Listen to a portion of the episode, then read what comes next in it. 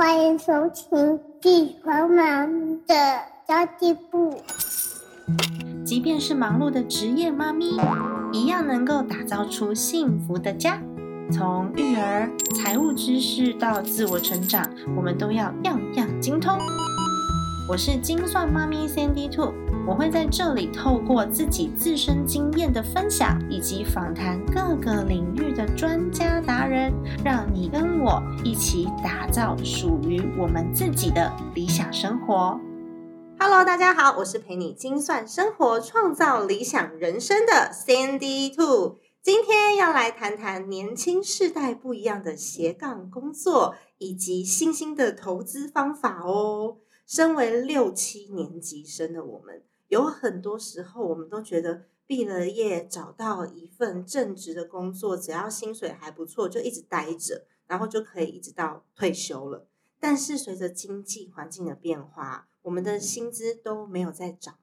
但是物价开始狂涨，所以到了八年级生的时候呢，开始兼职生活。近几年拥有多重身份的斜杠生活似乎就成了一个显学，就大家都在讲斜杠斜杠，每个人都要斜杠。以前呢，只要是兼职工作都是公司所不允许的，那现在反过来，你只要没有兼职，没有斜杠，好像就是一件很奇怪的事情，大家反而会觉得你很安逸。然后大家都会觉得这是一件很开心、很快乐的事情，并且乐此不疲。那今天我要邀请到的这位来宾，他其实非常非常的年轻，他现在坐在我对面，然后我看着他，我就觉得天呐，年轻的时光真好哎！年轻的他拥有了自己的频道，而且还有图文部落格，十分有冲劲的一位小女生。第一次认识她是在我的精算妈咪存钱社里面做她的推广。然后我很委婉的告诉他说，我很欢迎大家互相交流，但是为了保持这个社团的品质，然后我有一些广告文的规定。然后他马上就删文，而且呢，他还写信到我的信箱里面道歉，然后邀请我上节目。我觉得我非常欣赏这种勇于表达而且很成熟的行为，印象很深刻，所以我就开始关注他的节目。是一位声音很甜美、观点很独特的女孩哦。让我们一起欢迎东哥经济学的东哥。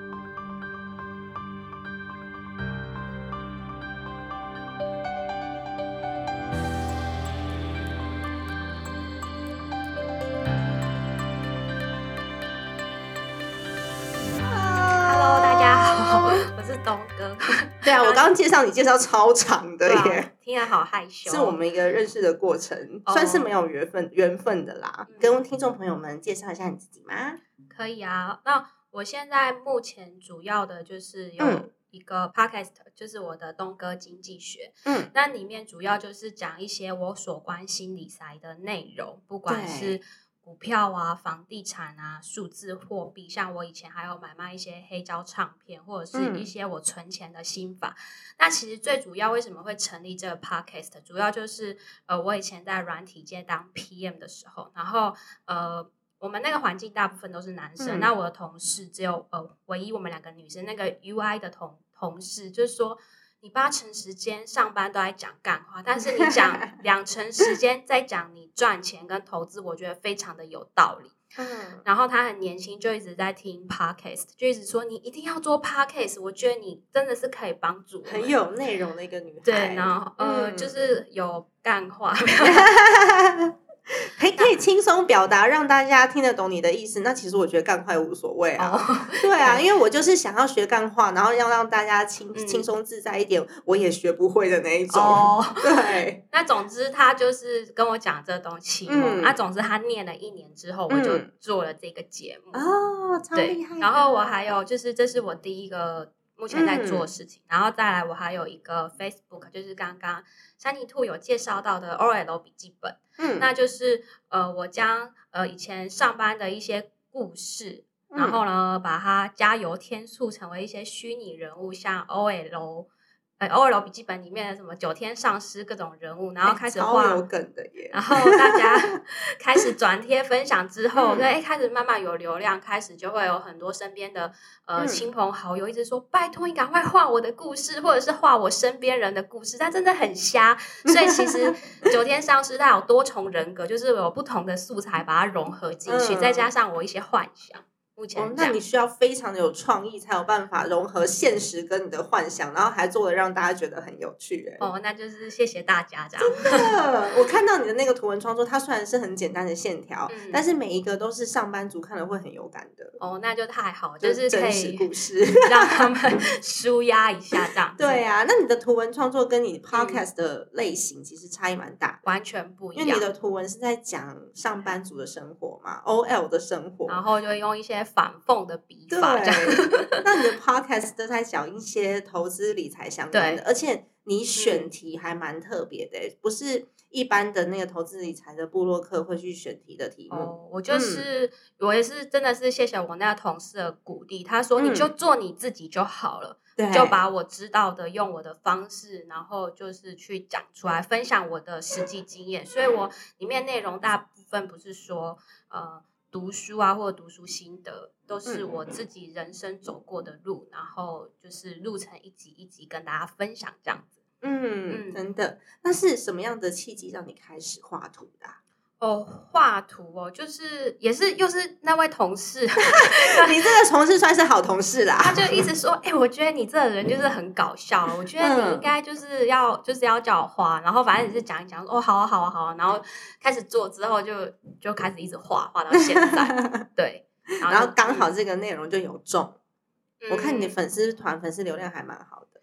呃，对啊，就是可能就是贴贴近大家的心情吧。没错，那嗯 podcast 呢，也是你这位同事就是推坑你下去做，他就 他只负责说，然后再来之后就有开始自己做，或者会跟我说，哎、我觉得我想要听你讲什么内容，这样子。嗯，哇，很棒哎！那你两个都有，现在都有持续经营，对不对？对对。对。那对你来说，两者对你来说的意义是什么呢？有什么差别啊？因为他们现在两个类型差很多哎。嗯，Podcast 我对我嗯来说，现在比较像是记录我，哎、就是我正在发生的嗯事情跟大家分享。像我之前可能有分享到乞丐经济学或什么，这是我自己 创的。然后嗯像因为我现在有在做那个法拍业务，然后还有我之前跟我。呃，之前的那个同事有创那个会计师事务所，我们已经嗯很久了。嗯那因为那个客户都固定，然后有时候会有一些产业里面的事情，然后我觉得嗯。投资对大家有些帮助，我可能就会嗯。融合到我的内容里，然后输出在我的 podcast 里，这样子等于是说我一些斜杠的工作，然后把它、呃分享出来。OK，那 OL 笔记本其实逻辑有一点一样，就是我当时在当社畜的时候的心情，然后画一画，但是我现在等于有点解脱了，但是是。开始会很多人为我素材，并且希望可能我为他们伸屈这样子，哦，所以。嗯，原来。好像以前是也是自己抒发管道，嗯。那现在变成是说帮其他人抒发管道，然后自己嗯也觉得乐在其中。哎，你刚刚有提到乞丐经济学，哦，这是这是我创的，但是我嗯还没有找到，因为我一直最近想要跟丐帮帮主合作。如果你没有听到这一集节目，如果你是丐帮帮主，麻烦请写信给我，我有在丐帮帮主的定义是什么？就是你在乞丐界你是老大，我我真的有有事需要跟你们合作。那我也在我节目中呼喊过，但是我目前都还没有收到来信。那我的听众一直问我说：“东哥，你到底找到那个传说中的丐帮帮主了吗？”我还没有。如果山泥兔的流量真的好，感觉蛮大的，可以可以寄信给我，谢谢。那你现在主要的工作是法拍屋的业务嘛？对那其实我对法拍屋不是很熟，嗯但是我们家有被法拍掉过。对，只有这一个、嗯这个这个比较熟而已，其他都不熟。你可以分享一下法拍屋的商业模式吗？哦，法拍屋的商业模式，其实你理解，因为你被嗯法拍过。基 基本上呢，会被法拍，就是因为他欠钱欠债，嗯嗯所以那个是合法的欠债啦，欠银行。反正他就是欠钱嘛，嗯然后然后他的房子就被拿去拍卖嘛，对然后就对，然后就大家就是为了要拿出钱嘛，然后那因为你那个房子是有价的，然后基本上就是一拍、二拍、三拍这样，然后每一拍如果没有被人家标走，就是以八折这样。嗯，了解。可是其实一般人完全不懂法拍啊，他要从法拍屋里面赚到钱，有什么样子入门的方法吗？哦，可以找我啊。对啊，就是当然，就是其实法拍屋。也是一样啊，就是跟我们呃买其他房子一样，也是那个自备款两成，对，然后就是缴贷款，然后再就是找物件部分，这当然就是比较需要有一些嗯，就是比较有一些功力，因为有些东西可能比较复杂，那这时候你可能就需要专业的人去帮你判断，说，哎，你可能这一标，比如说你要。入场你要大概标多少钱？比如说，因为你会买法拍屋，就是希望你可以买的比市价便宜。对啊，那你假设如果没有做功课，你就已经你写的那个价，因为是法拍屋是价高者得，不要大家去写自己心目中的数字，然后到那个法院的投标所去投。所以如果你如果投的太高，那就那又何必呢？所以其实这是还是有一点那个专业度。那为什么法拍屋会需要业务啊？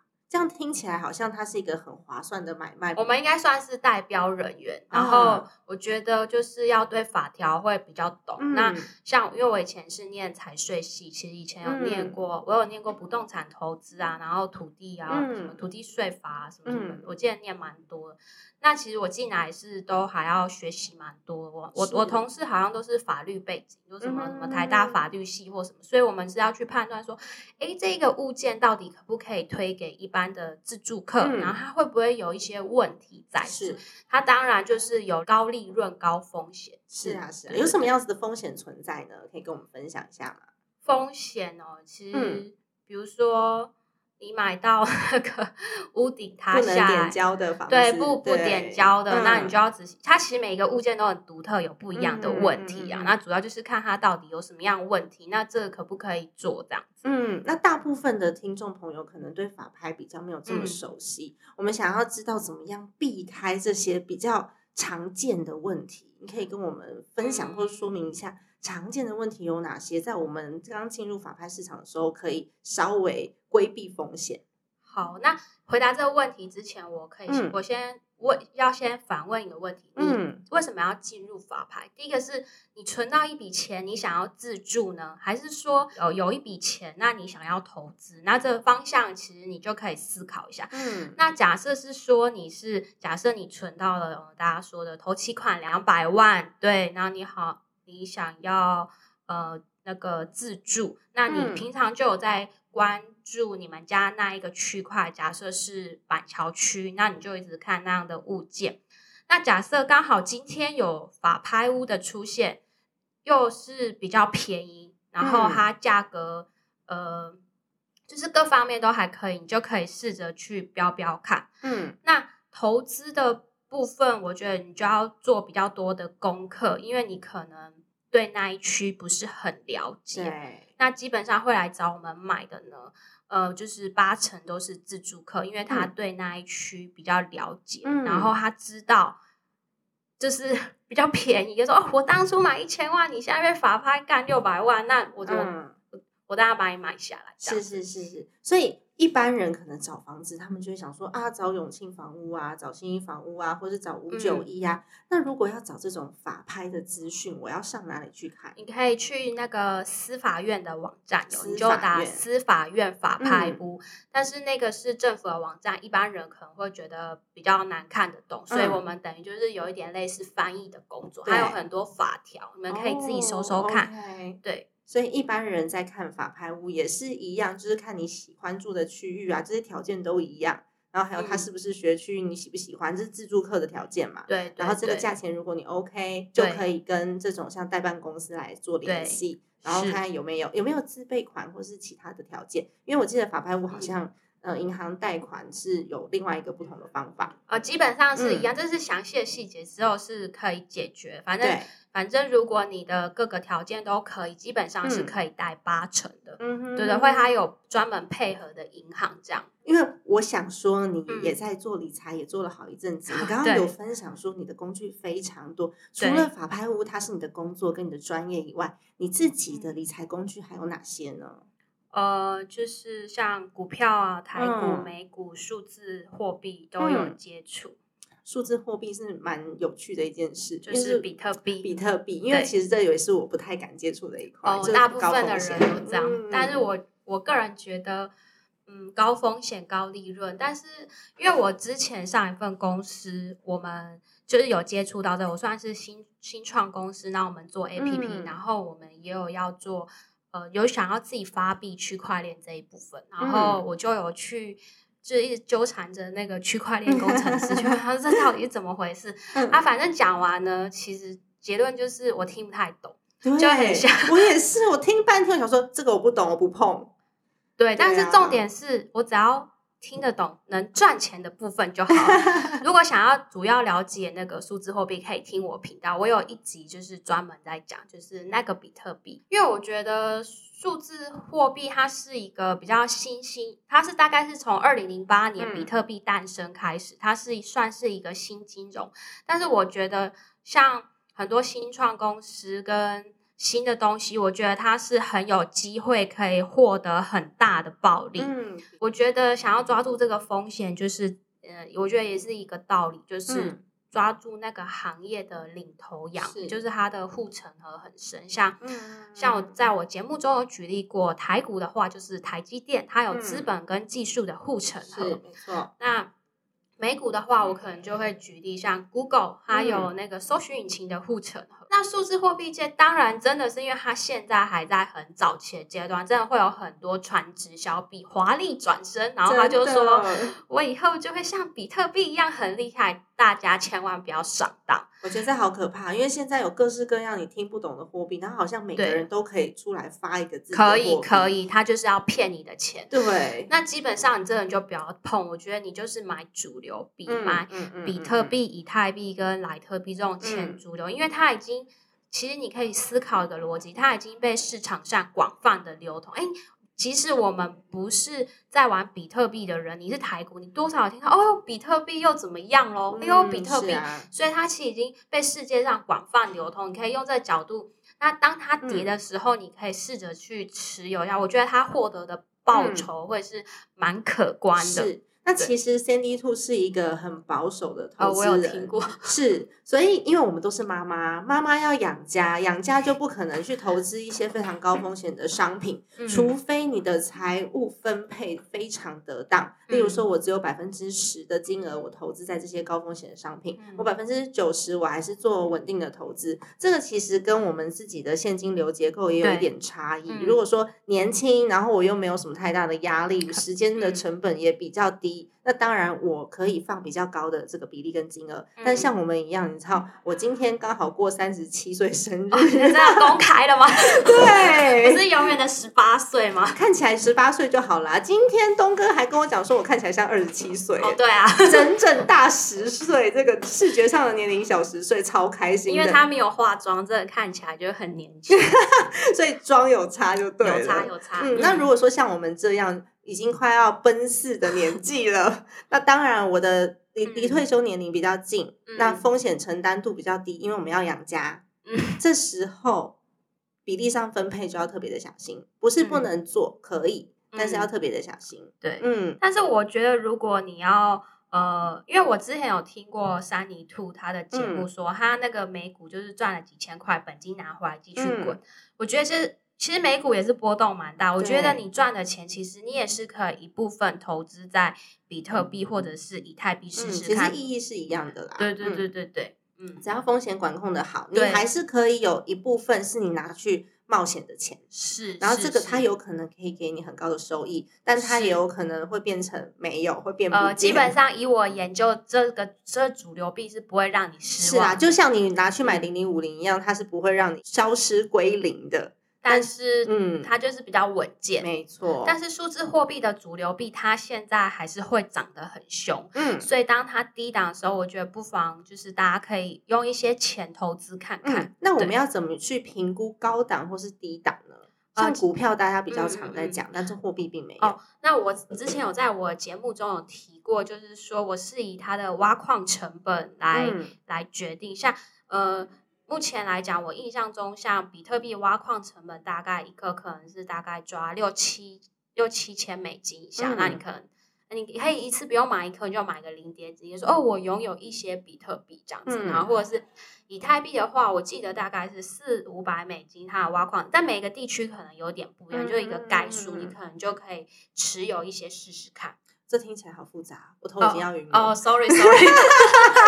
嗯，对，它不是我研究的标的，所以就是没有没有没有很深入，但大概知道有这个东西而已。对啊。那你可以分享一下你自己在财务上分配的一些基准吗？还是你还有你现在的理财方式？哦，可以啊，因为我很久以前就理财，可是我不想讲我研究几年了，这样就知道我的年纪。反正就是 我可能会从事，对，就是在你们眼中可能是高风险，但是如果当我要存钱的时候，就是以台股，你们刚刚说的那些什么零零五零零零五六。当我觉得机会来的时候，我就会用我存的那些钱去投资，比如说比特币、以太币。但是因为它是新新比较新的东西嘛，那当它涨很多好几倍的时候，我可能就会分批出货，然后出货之后获利了结，我就会把它拿来当投期款，然后买房子收租这样子。嗯，那其实还蛮好的一个配搭哎。那其实数字货币听起来就是你蛮喜欢投资的一个标的。那它有什么样子的投资风险，我们需要注意吗？哦，风险就是之前像新闻会常说啊，它完蛋了。就是我觉得像旧金融的人，就是像那个，比如说我们银行啊、股票，它其实其实我能理解啊，因为数字货币是比较年轻人 会玩的东西，他们会不理解到底是什么。那你们如果想要听，可以知道为什么说。这些东西的起源，真的可以听我那一集，我有讲清楚。哎，区块链它为什么会诞生？这是一其实可以是一个新金融跟旧金融之间的革命，是可以这么说。嗯，那因为它现在还是属于比较前面前期，所以它其实一些呃，它比如说它的 DeFi 或者是什么，它会有一些那个利息，它的利息都还蛮高。所以他刚刚刚三你就问我现金流，我觉得这也是我其中的。一个现金流，那就是呃，就是可能指引我的生活啊，这样子。哦，OK，所以你就是拿它所产生的这个所谓像是利息的东西来指引的生活。哦，这是其中一个。那我刚刚还有说，我有做其他事情，也也会有像事务所很久，它就会有固定的现金流。哦，那这样子还不错哎。因为其实像区块链的技术，它就是加密技术，然后其实已经应用非常多年，大部分都是在金融、金融啊、医疗啊，或是比较高科技的这个应用上。嗯，大部分的现在一般人知道的在货币上应用就是比特币啊、以特币这些了。嗯，那最后我想要请你分享一下你对财富自由的定义是什么呢？财富自由其实有很多种啊，就是也有人开新创公司，然后弄弄被收购赚了好几亿，那我觉得那是真正的财富自由。那另外一个可能就是，如果你有你知道你自己的生活的开销，那如果你有稳定的呃，比如说你一个月要六万，那你有一些被动收收入可以支应你每一个月六万，然后你这时间可以做。其他的事情让你感觉更快乐，嗯，那我觉得这也许也是一种另类的财富。那对你来说呢？你比较偏向哪一种？我现在就是做我自己喜欢的事情，所以这样很棒啊！所以你已经是财富自由了，是吗？一也部分部分百分之五十啊，百分之三十这样子。嗯，也可以这样。就是 就是主要就是有被动，就是主要我现在生活都是以被动收入为主。哦，那这样很好。那你法拍屋的工作还要再继续吗？其实因为我根本就好，其实我其实要去做，我只是想要去了解。我其实根本没有很认真的在找客人，我想要找自己想要的物件跟家人。那这样很棒哎，家人就是就是比如说给爸妈买一间我觉得有获利的房子，然后一样。租金缴房贷，然后就是可以以让他们以房养老这样子。哦，很棒，孝顺的女儿。哇，我我如果我儿子以后长大有你一半聪明，我应该就可以提早退休，就养儿防老，有没有？天哪，超老派！对呀，那今天非常开心，可以邀请到东哥经济学的东哥来到 Sandy Two 的节目里面，跟我们分享现在年轻人最新的想法，还有你们现在最主流的投资方式是什么哟？好的，那我们要如何去找到你呢？你有粉丝团或是你的 p o d c a s 频道，我们再介绍一下好吗？好啊，那我的 podcast 频道就是像 Spotify 啊、KK Bus，应该各个频道都有，你就可以搜东哥经济学，然后你就可以听。我觉得我讲的还蛮基础，或者是你买房什么各方面都是我一些实物的经验，那你可以看主题去听听看我分享什么。嗯，那呃还有法派部分我也有做几集比较详细的。嗯，那如果你要看我乱画的插图，你是上班族想要抒发的话，你就可以到 Facebook，然后搜 OL 笔记本，那你就可以看到我的真迹。OL 笔记本真的蛮有趣的，我很喜欢你那个画图的风格，因为很简单呐，就是我们小时候画的那个火柴。人有没有？只是你可以把它用呃用故事的方式去包装，我觉得这是非常多人会很有感的。嗯，好的，那么今天的内容就到此结束啦。家庭理财就是为了让生活无虞，分享这一期节目，让更多的朋友在空中打造属于自己幸福的家。我们下一集再见喽，拜拜，拜拜。